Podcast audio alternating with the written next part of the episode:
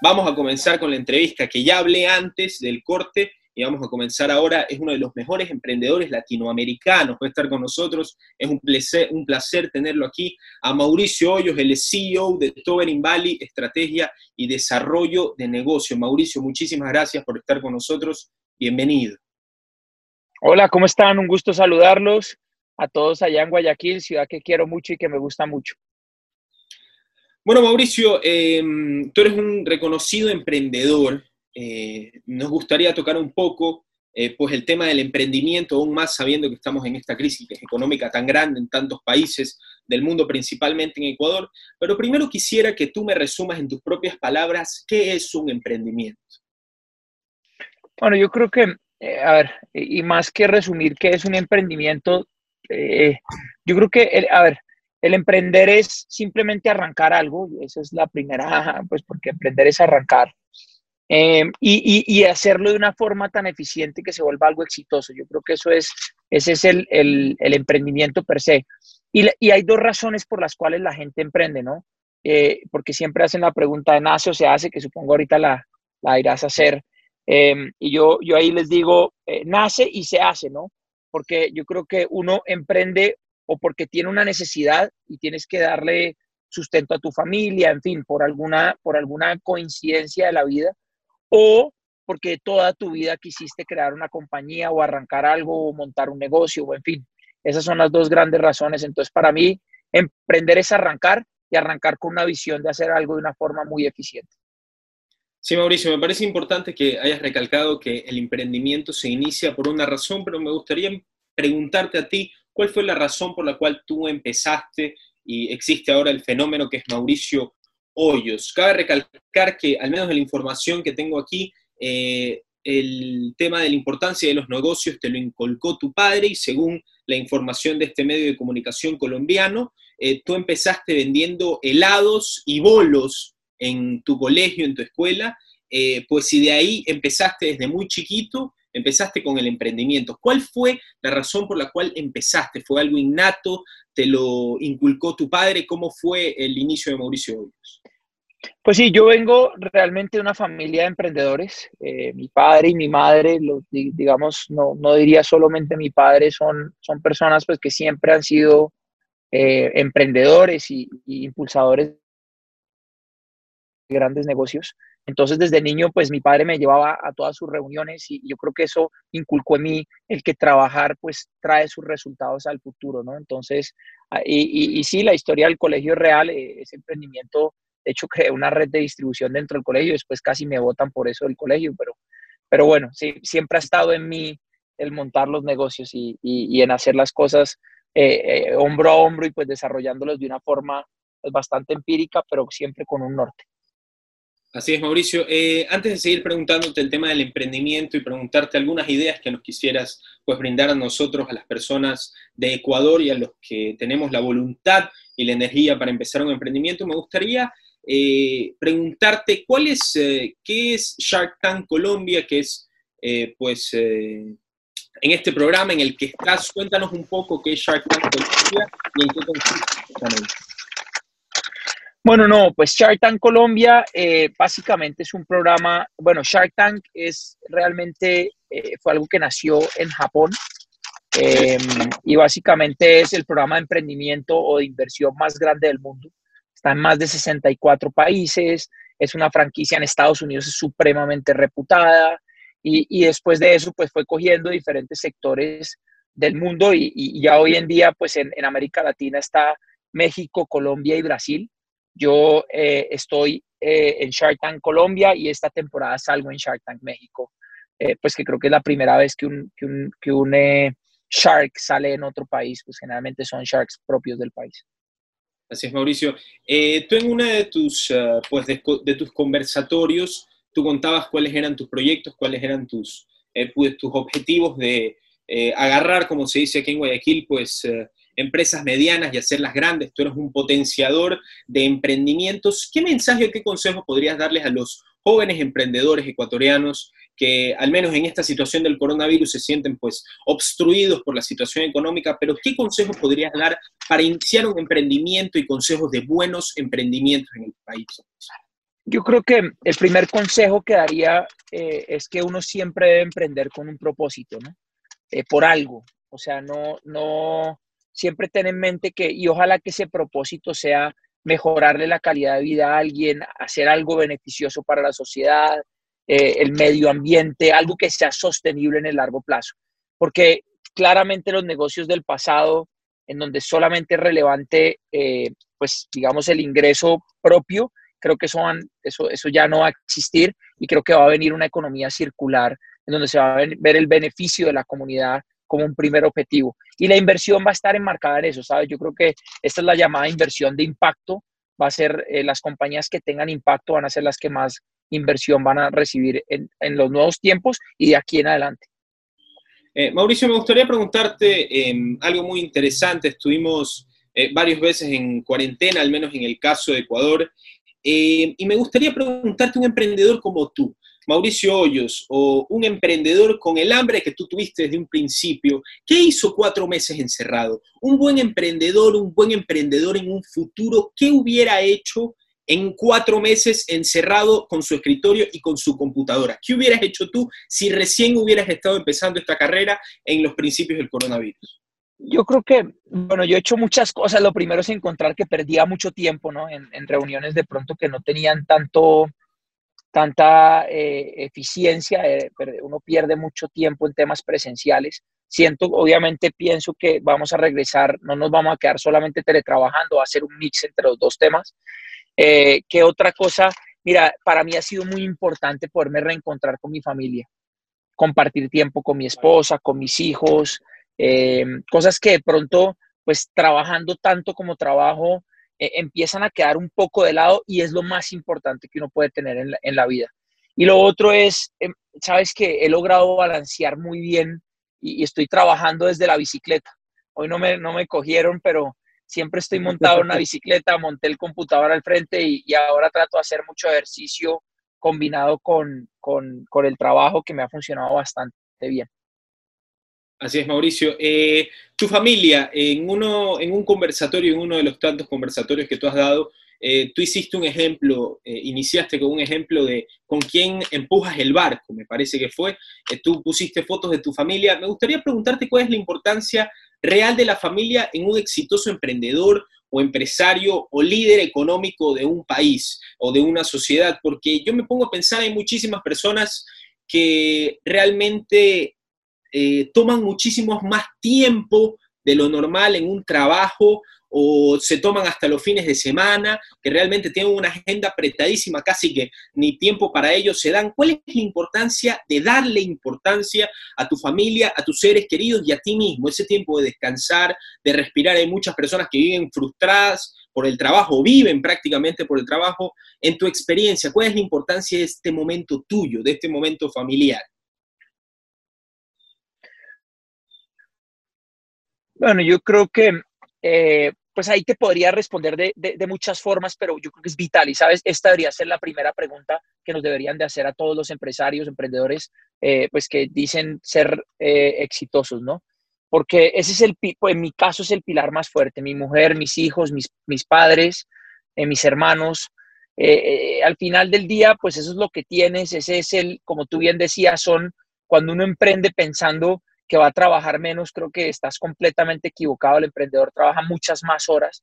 De hecho, yo siempre le digo a aquel que, que dice que quiere ser su propio jefe y dueño de su tiempo, le digo, uno termina teniendo de jefe de la junta directiva y termina, no, de, su tiempo termina siendo el tiempo de la compañía. Entonces, realmente la, la familia es algo tan... Yo veo que los grandes emprendedores, cuando tienen problemas de familia, generalmente terminan fracasando sus empresas. O sea, cuando uno no tiene una estabilidad entre lo uno y lo otro, y con esto no quiero decir que tienes que estar casado, no, o que simplemente tener tu lado emocional tranquilo te hace mucho más fuerte. Y en mi caso, mi mujer ha sido un soporte impresionante porque yo tuve mi, primera hija muy, joven y, y, ese pues fue un motor y un cambio de vida muy importante y yo no tuve, yo pasé, como decimos acá, del, del tetero al aguardiente, ¿no? Del aguardiente al tetero, perdón. Entonces, eh, y, eso, pues, eh, definitivamente es algo para lo que nadie está preparado. Y si no tienes una persona que te apoye, que te empuja y que te ayuda, pues es imposible de manejar, ¿no? Eh, Mauricio, eh, tú que estabas comentando en este momento del lado emocional de los emprendedores, eh, tú una vez dijiste, entre tantos éxitos, atrás mío, ustedes no lo ven, hay muchísimos fracasos. Cuéntanos de tus fracasos, cuéntanos cómo los asumiste y cuéntanos cuál puede ser el consejo que tú podrías brindarnos en el ámbito emocional de estos fracasos, porque tú dices, para aprender de fracasar un millón de veces y un millón de veces levantarte, pero la pregunta es, ¿cómo tienes que estar anímicamente preparado para estos fracasos? Seguramente hay muchas personas que en el medio del camino dicen, basta, se acabó, no puedo más, no soy de esta, sí, no soy de esta que me voy a fracasar mil veces y me va a salir. Eh, ¿Cómo mantenemos anímicamente, eh, cómo nos mantenemos alzados en ese ámbito? Bueno, yo creo que esa sí es una característica propia del emprendedor, ¿no? Que tiene esa capacidad de resiliencia, ¿no? De, de, de, afectarse y de salir adelante, pero de pronto, eh, pues mi consejo lo primero es, yo soy una persona que investigo y leo mucho, eh, a mí me, me, encanta estar eh, documentado y dateado, creo que eso es muy importante, y si uno va a la esencia matemática del negocio o estadística del negocio, tú te vas a dar cuenta que no existe ni uno solo, o sea, 0% de emprendedores que en su primer emprendimiento la hayan pegado, le hayan pegado al, un batazo y le hayan sacado del estadio. O sea, o fracasaron, o perdieron, o, dicho, no existe uno que es todo el tiempo para arriba y, y si existir alguien que me lo presenten porque yo creería que estaría diciendo mentiras. Entonces, eh, yo creo que estar dateado es muy importante porque te das cuenta pues que, todos han atravesado por la misma situación eh, y, sortear un poco pues las emociones basado en historia yo creo que es más fácil. Cuando uno ya sabe que algo pasó y que alguien lo asumió de cierta forma, puedes tomar lo mejor de esa persona para aplicarlo a tu, a tu ejercicio. Yo creo que estar en muchas conferencias, en, en, en muchos, mucho asociado al aprendizaje, te va a ayudar a, pasar esos momentos difíciles. Y lo segundo es el equilibrio con tu vida emocional, ¿no? El emprendedor se vota al negocio y su el negocio empieza a ser lo más importante de la vida. Y cuando tú dejas lo otro de lado y te caes, pues ahí es donde está tu colchón para poder rebotar hacia arriba. Entonces, un equilibrio en la vida yo creo que es bastante importante. Mauricio, dos últimas preguntas para terminar eh, esta placentera entrevista. La primera, Mauricio, eh, me gustaría preguntarte principalmente de eh, cuál es la situación o la situación que estamos viviendo ahora con esta metamorfosis tecnológica mundial. Tú seguramente eres una persona muy didáctica en el ámbito de conferencias online, más en este ámbito del coronavirus, dado a tus emprendimientos eh, y también de ser CEO de tu compañía. Eh, te pregunto, ¿cuál va a ser el cambio? ¿Cuál va a ser, pues, ¿Tú crees que no volveremos jamás a la situación en la que estábamos, que las videoconferencias eran, no eran tan habituales, donde era más face to face, encontrarnos en la oficina, en el restaurante? ¿Cómo cambia el coronavirus el mundo de los emprendimientos, el, mundo empresarial, el mundo del, movimiento económico? ¿Cómo ha cambiado desde tu, tu perspectiva, Mauricio? Ok, bueno, yo creo que lo cambió definitivamente, o sea, no, no vamos a volver a lo mismo. Como bien te decía, yo creo que vamos a pasar de una economía individual a una economía circular.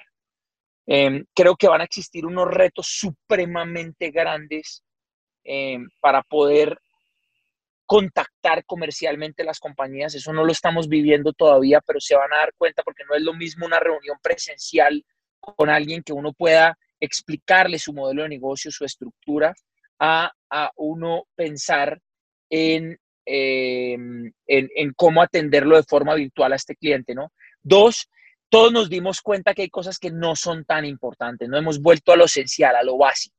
O sea, en la casa hemos vuelto a cocinar, a llamar a los amigos, a estar más pendiente de la familia, a, cosas que se perdieron por, por las obligaciones propias del día a día y que definitivamente nos hacen, a mi criterio, mejores seres humanos, ¿no? Encontrar que somos tan vulnerables. Tres, creo que es muy importante el mensaje que nos está mandando el medio ambiente, ¿no? Eh, yo, yo, creo que si, si en los líderes mundiales había alguna, no, alguna eh, les faltaba alguna conclusión de que el medio ambiente eh, nos iba a pasar factura, pues aquí esta pandemia para, para, que nos recuerden lo importante que es el cuidado del medio ambiente, que, que de verdad estemos preocupados por los animales, que estemos pensando el mundo en, el que vivimos, cómo volverlo mejor, tratamiento de aguas, renovables, todo esto mejor. Eh, definitivamente de un cambio muy, muy trascendental. Lo otro que veo es, pues va a haber un consumidor nuevo, eh, esa sí es una realidad. Hoy no, no les podría decir cómo va a ser, eh, pero lo que sí tengo claro es que va, va, va, a estar muy volcado hacia lo digital, ¿no? Eh, va a estar volcado hacia comprar por internet, hacia, y si no estás digital no vas a existir en el muy corto plazo. Entonces, si tienes una empresa, un emprendimiento, un negocio, una tienda de barrio, hombre, tienes que empezar a estudiar cómo volverte digital porque si no estás muerto en el, repito, en el corto plazo, tu negocio no va a poder competir. Entonces, para mí esos van a ser los grandes cambios, sin embargo, nos quedan muchas cosas por descifrar. Y, y oigo mucha gente, gurús, eh, mal llamados gurús, digo yo, porque pues dan, dan unas apreciaciones como si supieran realmente pues para dónde vamos y yo creo que nos va a tocar esperar unos cuantos meses para poder entender esta nueva realidad. Pero de qué va a cambiar, cambió, de que la realidad es la que es y de que el comportamiento del cliente de nosotros como seres humanos va a ser distinto, definitivamente eso cualquier ciego lo podría ver. Así es, Mauricio. Para hacerte la última pregunta, eh, me baso nuevamente en uno de tus conversatorios. Tú dijiste que cuando hiciste tu primer préstamo en una inversión que querías hacer, tú fuiste el reír de ese banco al que hiciste el préstamo, ¿es correcto? Sí, sí, sí, sí. Eh, es una historia que mis amigos los banqueros me la cobran cada vez que la cuento, pero es la verdad. Sí, em, y basado a esto, eh, me te querría preguntar, hay muchísimas microempresas, eh, medianas empresas en este momento en el país que, pueden, que no pueden conseguir préstamos. Si consiguen préstamos, pues consiguen préstamos eh, con tasas de interés muy altas, empresas que tienen una cantidad específica de, de clientes y de empleados. Te puedo preguntar, en época de coronavirus, en esta situación terriblemente eh, en el ámbito económico, ¿cómo debe manejar una empresa, un emprendimiento, un negocio económico eh, el, poco dinero que le queda, las pocas finanzas que le quedan? ¿Cómo las manejarías tú? ¿Cómo harías ese ejemplo? Bueno, lo primero es que aquí llegó mi hijo. Eh, pero bueno, mira, yo, yo, a ver, pues yo creo que es una alianza entre los bancos y el Estado. Definitivamente hay que, hay que tratar de entregarle más dinero a la economía. Entiendo la posición en algunos casos de los bancos en que en este momento de crisis pues quieren entender muy bien cómo va a estar la cartera amorosa, cómo van a ser los temas de pagos y, eso es normal pues porque es un negocio, pero también es el momento de, meterle plata a la economía, ¿no? De, creer más en el país, de creer más en la empresa, porque si, si reducimos y, y digamos frenamos el flujo, pues es una cascada, ¿no? Al final del día tú frenas el flujo de tu banco, pero pues si eso empieza a afectar todo el ejercicio del país, pues lo único es, es un efecto dominó del cual no nos salimos ninguno, ¿no?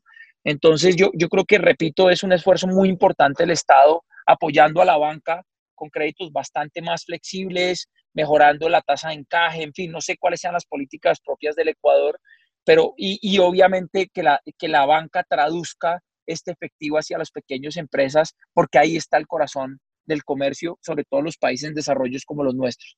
Entonces, eh, eh, ese sería mi, gran consejo, es buscar cómo, cómo incentivamos ese flujo de caja para que funcionen todos. Y por otro lado, definitivamente en la inversión. Habrá mucha gente que tiene dinero guardado en el banco que no sabe qué hacer con él.